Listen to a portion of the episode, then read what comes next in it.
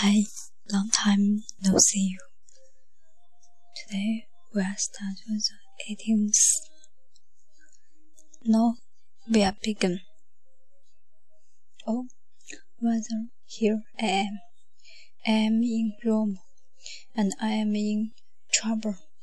The guns of desperation and loneliness have bugged into my life again, and I just took my last Wellbutrin three days ago.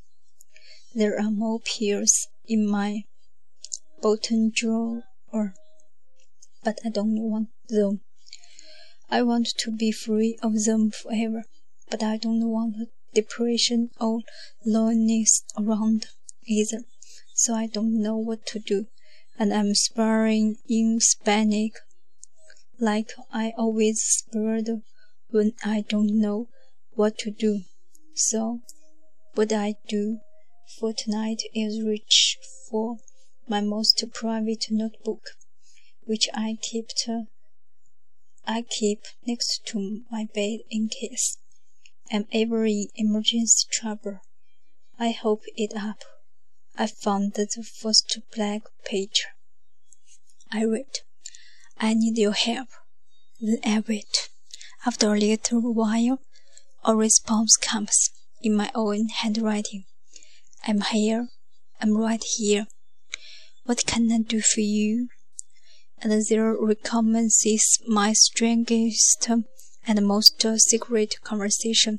Here, in this most private notebook, is where I took to talk to myself. I talked to that same ones I met that night on my bathroom floor when I first prayed to God in tears for help. When something or somebody had said, Go back to bed, Liz. In the years since then, I found that once again in times of cold or ranger distress, and have learned that the best way for me to reach it, reach it is written conversation. I've been surprised to find that I can almost always access that once too.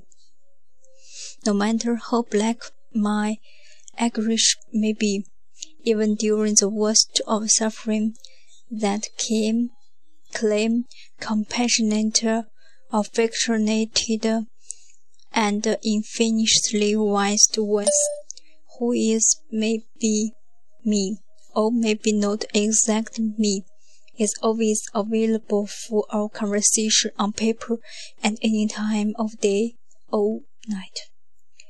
I've decided to let myself off the hook from worrying that conversation with myself on paper means I'm more secure.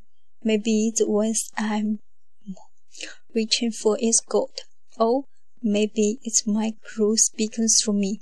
Or maybe it's the angel who was assigned to my case. Or maybe it's my highest self. Or maybe it is indeed just a construct of my subconscious, invited in order to prevent me from my own torment, invited in order to protect me from my own torment. Saint Teresa called such divine interventions locutions, words from the supernatural that enter the mind spontaneously translated into your own language and offering you heavenly consolation. I do know what Freud would have said about such spiritual consolations. Of course, then they are in relation and deserved no trust. Experience teaches us teaches us that um, the world is no nursery. I agree.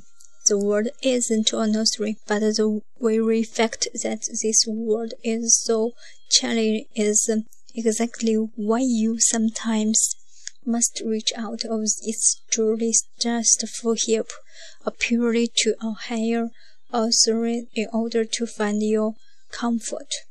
At the beginning of my spiritual experiment, I didn't always have such faith in this internal wealth of wisdom. I remember once reaching for my private notebook in a bitter fury of rage and sorrow, and swore a message to my inner ones, to my divine internal comfort that took up an entire page of capital letters. I do not fucking believe in you. After a moment, still breathing heavily, I felt a clear pinpoint of light ignorant without me, and uh, then I found myself writing this amused and evil claim reply. Who are you talking to, then? I haven't doubted its existence again since, so tonight I reach for that once again. This is the first time I've done this since I came to Italy. What I write in my journal tonight is that I am weak and full of fear. I explained that desperation and loneliness have shown up and I'm scared they will never leave. I see that I don't want to take the drugs anymore but I'm afraid that I will have to. I'm tried that I will never really pull my life together. In response, somewhere from within me rised a no familiar presence offering me all the certainties I have always wished another person would say to me when I was troubled. This is what I found myself writing to myself on the pages. I'm here. I love you. I don't care if you need to stay up crying all night long. I will stay with you. If you need the medication again, go ahead and take it. I will love you through that as well. If you don't need the medicine, medication, I will love you too. There is nothing you can ever do to lose my love. I will protect you until you die, and after your death, I will still protect you. I am stronger than desperation, and I am braver than loneliness, and uh, nothing will ever exhaust me.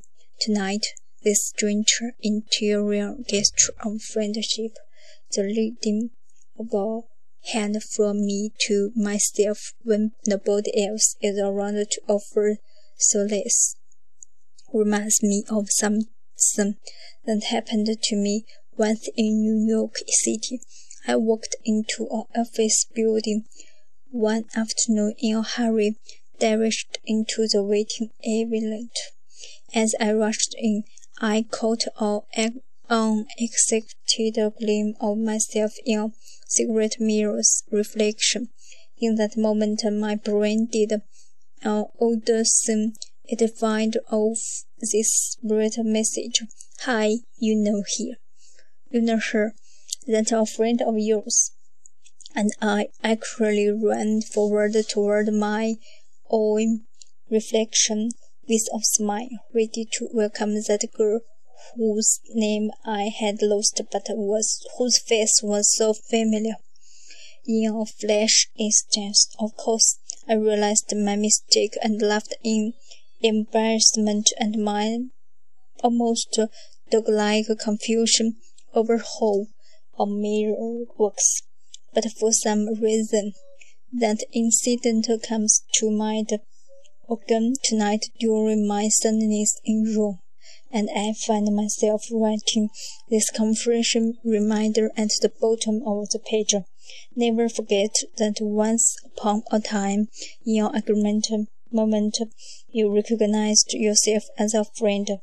I fall asleep holding my notebook pressed against my chest, open to this most recent assurances In the morning, when I woke up, I can still smell a faint trace of desperation's lingering smoke, but he himself is no here to be seen. Somewhere during the night he got up and left, and his body loneliness beat it too.